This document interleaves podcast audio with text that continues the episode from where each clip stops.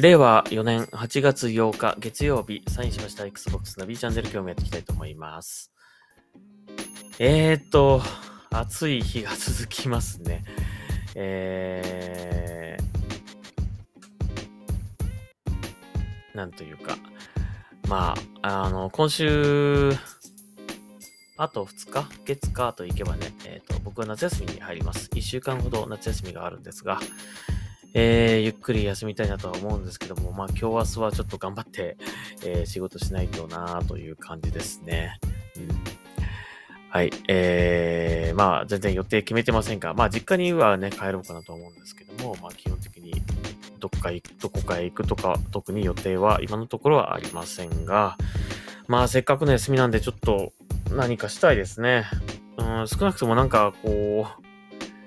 誰かに会いたい気がする。誰かに会いたい気がします。なんか、ご飯食べ行ったりとかなんかしたいですね。はい。えー、まあ、あの、コロナもね、ありますからね、あの、気をつけて、えーやっていきましょう。はい。えー、今日は、まあ、いつものニュース、ニュース紹介の前にですね、えー、今プレイしてます、As Dusk Falls というゲームね、Xbox 原発に対応したゲームなんですが、アドベンチャーゲームですね。これね、一応クリアしました。ね、えっ、ー、と一周目とりあえず自分の、あの、こう判断というか選択肢で、えー自分だったらこうするっていう選択肢で、まあ、一通りやりました。で、その後ですね、もう一回頭から、今度は最初に選んだ選択肢と違う選択肢を選びつつ、あと、クイックタイムイベントみたいなのがね、あの随時、随時発生するんですが、全部失敗するという、えーそのやり方でやってみました。まあ、えっ、とね、あまりむちゃくちゃな選択、選択をするとね、あの、すぐゲームオーバーっつうか、おしまいってなるやつもある、あるみたいなんですよね。なので、えっ、とまあ、それも一回あったんですが、えっ、と、うん、多分あれおしまいだったと思うんだけどね。えっ、と、それがあったのと、まあ、えー選択肢が違うので、見たことないシーンが見れたりとか、あと、えっ、と、全然展開が大きく変わったりとかね、えーして、なかなか面白かったんですが、まあ、やっぱりちょっとあのエンディングね、最後ね、まあ何とは言いませんけども、ちょっと、うーんって感じで終わりますね。えーで、これ、1周目やった後に、もしかしたら2周目でもうちょっとその、別のね、エンディングが見れるのかななんて思ったんですけど、残念ながら僕の場合は1周目、2周目同じエンディングでしたね。まあもしかしたら違うエンディングがあるのかもしれないし、違う展開があるのかもしれないし、あの、例えばこう、全部のシーンを、こう、えー開けていくと、その先が見れたりとか、なんか違う展開が待ってるみたいなのが、もしかしたらあるのかもしれないけども、とりあえず僕1回目、2回目やってみて同じ、あの、展開で終わりましたね、最後ね。そこがすごいもやっとするんだけど、え、これ As Dusk Falls 2とかすぐあるわけじゃないですよね。うん。まあちょっと、そこがね、あのー若干もやっとしますが、えー全体的なゲームとしてはとてもよくできてる。まあゲームというか、ストーリーですね。すごくよくできてるなというふうに思いました。あのーえっ、とね、前俺あの、まあもともと僕あの、アドベンチャーゲームってそんなやらないんですよね。えー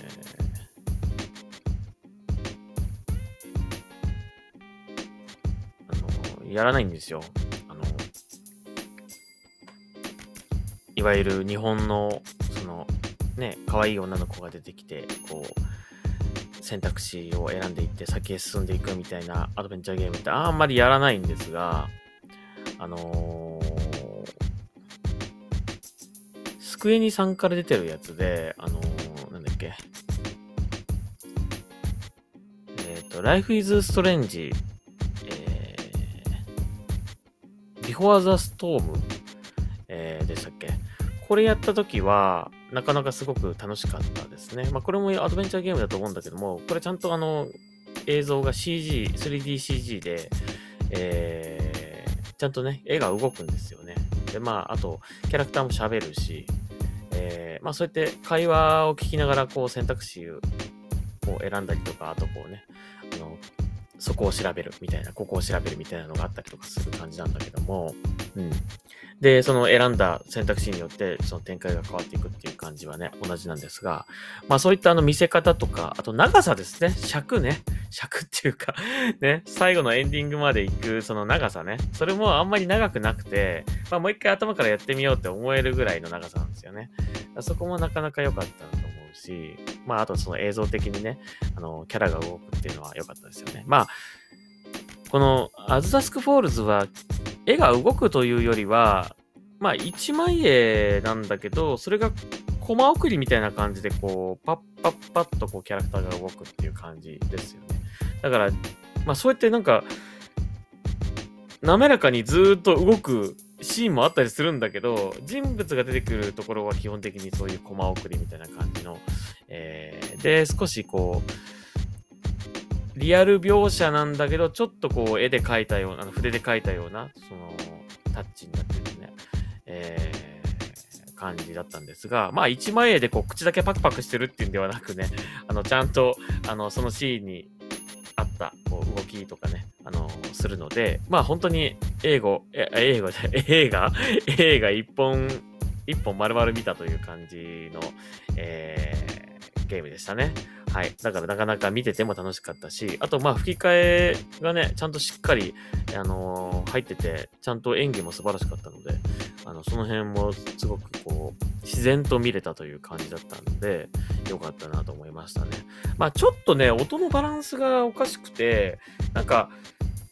本来こっちの音が近くに聞こえてなきゃいけないのに、遠くの音がめちゃめちゃ音量が大きかったりとかっていうシーンが何箇所かありましたが、まあ、あの、ゲーム自体のその面白さを損なうほどの改、なんていうんですか？たびたび出てくるってほどではないんですが、何回かね、ちょっとそういうシーンがあったので、そこはちょっと気になりましたが、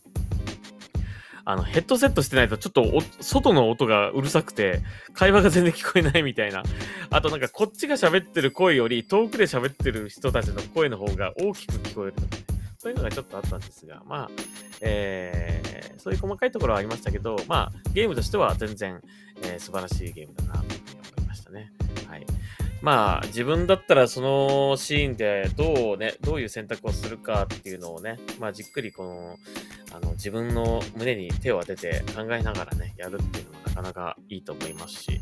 はい。まあ、それがうまくいくこともあれば、まあ、うまくいかないこともある。まあ、正解なんてないと。ね、その人も違うし、まあ、えー、展開も違う、場所も違うわけですからね。まあ、同じように、えー、正解を選べば、それ通りになるっていうものではないと思うので、まあ、いろいろなね、こう、失敗があったり、成功があったり、えー、繰り返しながらですね、えー、まあ、いろんな感情が込み上げてくるっていうね、えー、なかなか、あの、面白いゲームだったなというふうに思います。あの、途中ね、女の子が出てくるんです。女の子っていうか女性ですね。あの若い女性が出てくるんですがね。まあ、それ、その子がちょっとこう、うーん、なんか今の生き方にちょっとこう、あの、不満を持っていて、こんなの私じゃないみたいな感じの、こう、女の子が出てくるんですが、その子の扱いがなんか難しかったっつうかね、なんか僕はそういう女の子の気持ちがあんまり理解できないのかもしれない。なんかうまくいったような、いってないようなって感じでした。なんか優しくしたつもりが裏目に出たりとかね。なんか、むず、うん、女の子って難しいな、みたいな感じでね。女心は難しいって感じでした。本当にね。はい。まあそんな風にね、あのー、そんな風に楽しむのも面白いと思いますので、ぜひ、えー、Xbox ゲームパスにもね、対応してますからね、えー、ぜひやってみていただきたいなというふうに思います。まあ、そんなにね、長いゲームではないので、全然、あの、1日あれば1周終わるっていう感じなんで、えー、ぜひやってみてください。とても面白かったです。はい。まあ、最後だけちょっとね、最後なんとか、そう、そうか、そうかって感じでしたけども。はい。まあ、もしかしたら、正解があるのかもしれないんですけどね。あの、その正解というか、まあ、僕が行き着いたそこ、その場面でない、その先が見れるとか、えっ、ー、と、違った方に行くとか、なんかそういうのがあったのかもしれないんだけど、ちょっと現時点では見れてないですね。はい。えー、まあそういった、えー、ちょっともやっとします。そういう部分もありますが、はい。えー、おおむね楽しかったなというふうに感じました。はい。えー、あとですね、えっと、フォルツァフライゾン、フォルツァフライゾン5の、えっ、と、ホットウィール、えー、ですね、えー、拡張ダウンロードコンテンツですけども、それも、えー、一応100%にはなってないなってないんですが、一応クリアというところまでは行きました。うん、ちょっとね、説明読んでもよくわかんないところがあって、なんかその、条件をね、いろいろ満たしていくんですけど、なので、そこで少し苦戦したっていうかね、どう、どうすればいいのこれっていうね、えー、書いてあるのを何回読んでもよくわからないみたいな、えー、ところがあったりとかしたんですが、うん、まあ一応最後のところまで行ったので、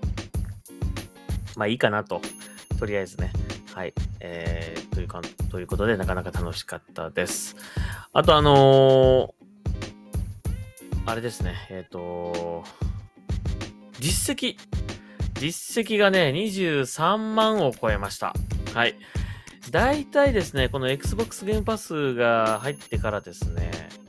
まあ、大体今までは1年1万、1年に大体1万 G 取れればいい方っていう感じだったんですが、まあ、Xbox ゲームパスが導入されてからは、まあ、いろいろなゲームにアクセスできるようになったので、大体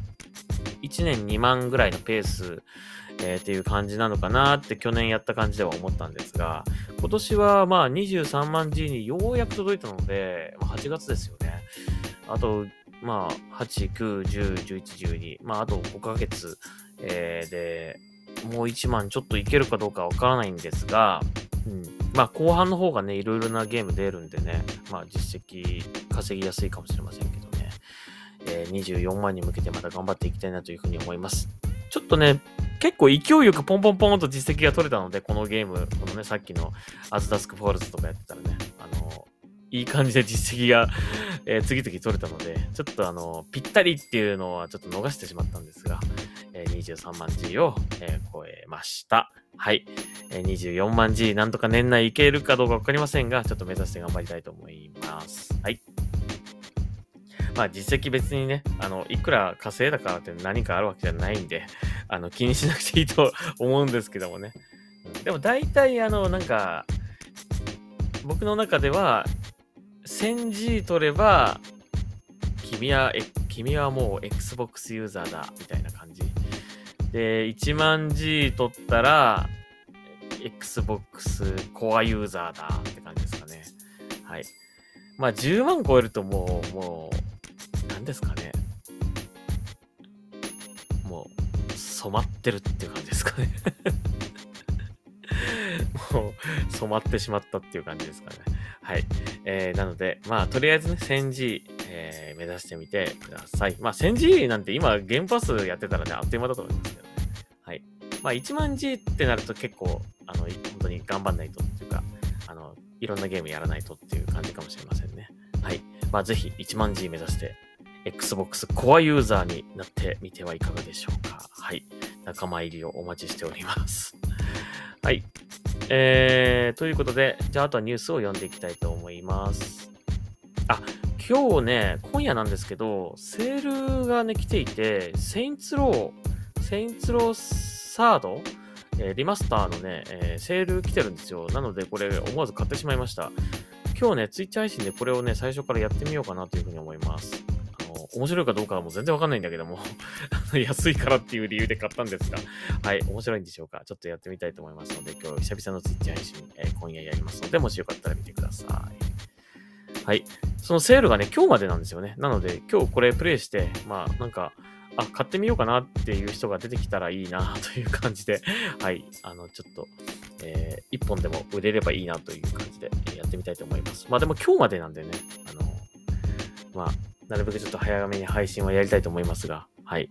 えー、一本でも誰か買ってくれる人がいることを願って、えー、配信やってみたいと思います。まあ、面白いかどうかわかりませんよ。僕もわからないで買ったんで。はい。えー、です。まあ、とても安い値段で買えますので、ぜひ、えー、チェックしてみてください。Xbox 360で出た、出たセインツローがね、えー、3しかね、セールになってないんですよね。日本のストアではね。多分海外ではね、他のやつも2とか4とかもなってる気がするんですが、うん、ちょっと日本だけ出てないんで、そこだけちょっとね、残念なんですがね。はい。じゃあ読んでいきましょうか。えーと。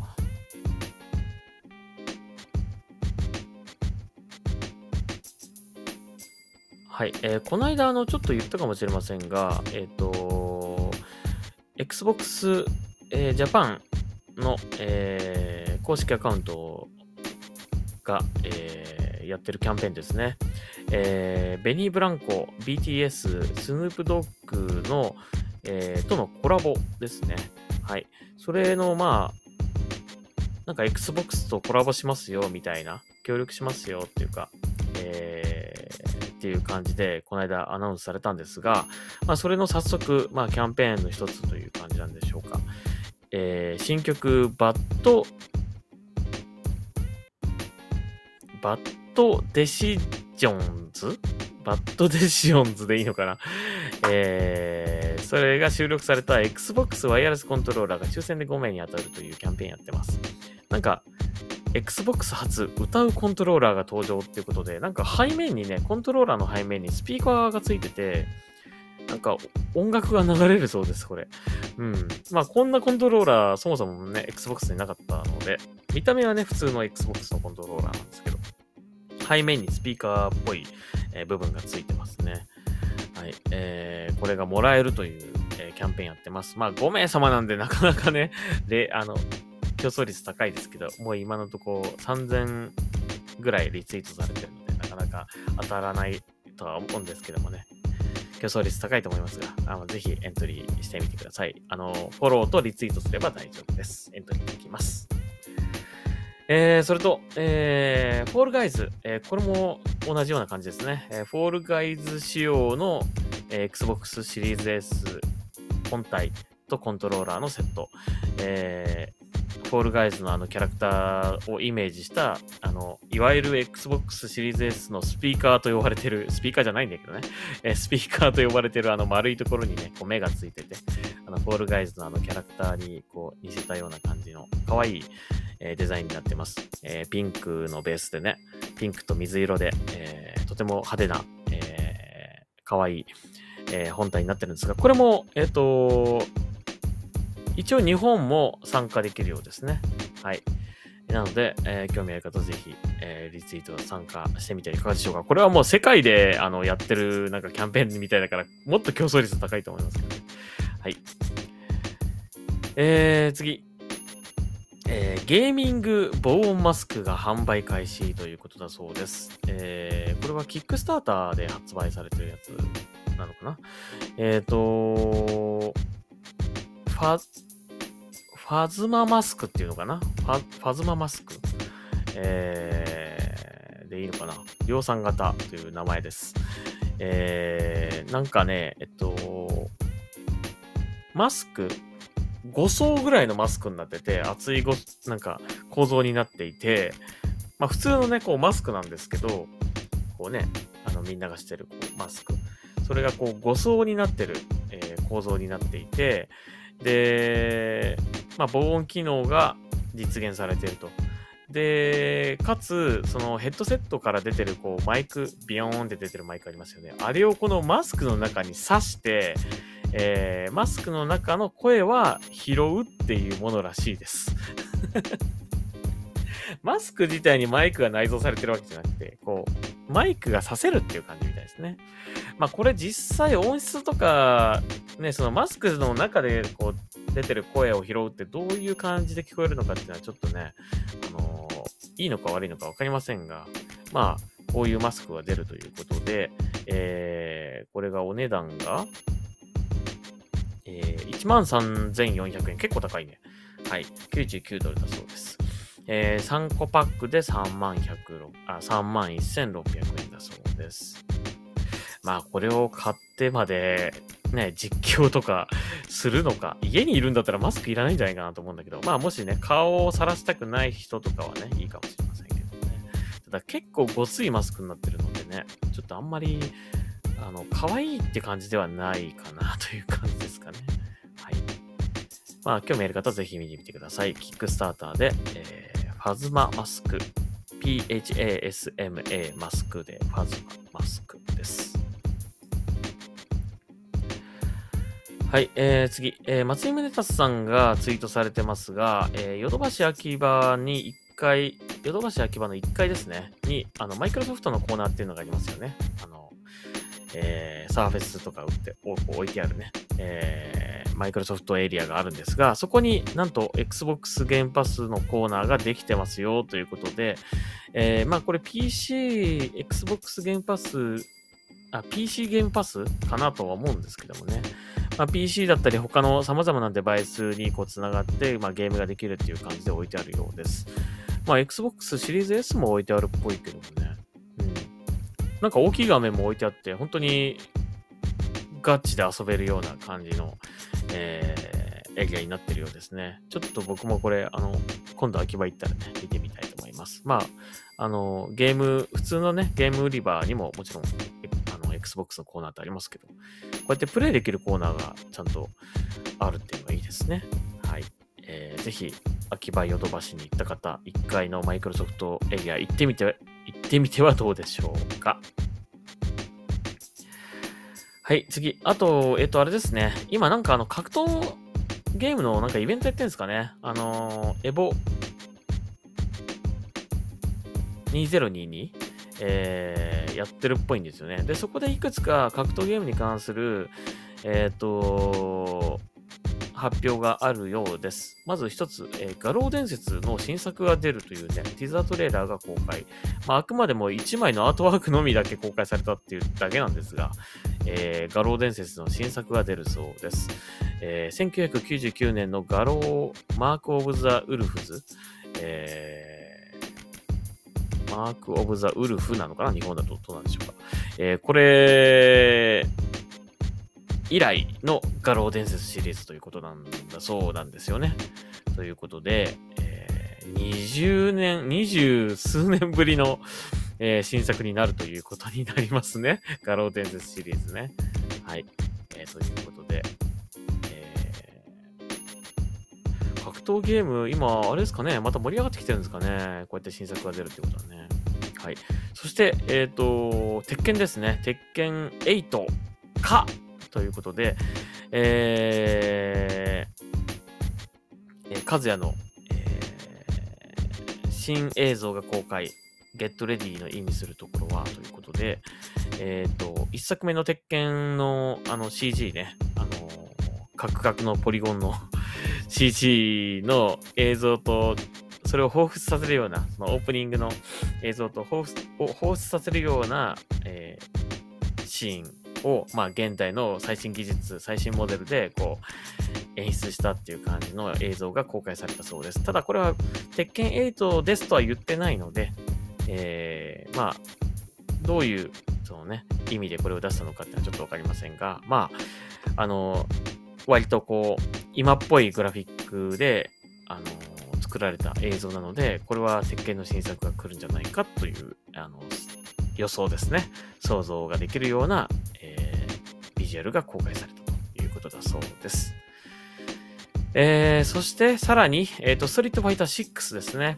えー、ストリートファイター6に、えっ、ー、と、2人の新キャラ、えー、が公開ということで、えっ、と、ジュリはもともといましたね。えジュリと、あと新キャラクター、キンバリーっていう、え女性が、女性キャラ2人が、え追加されましたということだそうですね。うん、キンバリー、えサイク手裏剣というなんか、ん？違うな。あ、いいのか。忍術を使うっぽいですね。はい、この、えー、忍者スターらしいです。はい、キンバリーね。はい。黒人の女性っぽい感じですけどね。黒人なのかな？うん。えー、ちょっとこう、ノリの良さげな感じの女性ですね。はい。えー、ジュリは相変わらずですね。はい。えーです。ということで、そういった発表もあったようです。はい。えー、ということで、えー長くなっちゃったので、ここまでにしましょうかね。はい、25分か。はい。じゃあ、あの、一応今夜、あの、やりますので、もしよかったら見てください。そして、いなんか、か、買いたくなってくれたらいいなという感じですが どうでしょうかね。はい。えー、ではや、あの今夜やりますので、もしよかったら Twitch 配信の方も見てください。はい。えー、じゃあ、ポッドキャストはここで、ここまでにしましょうか。Xbox ナビチャンネル、えー、また今夜、Twitch 配信の方でお会いしましょう。ありがとうございました。それではサインアウトします。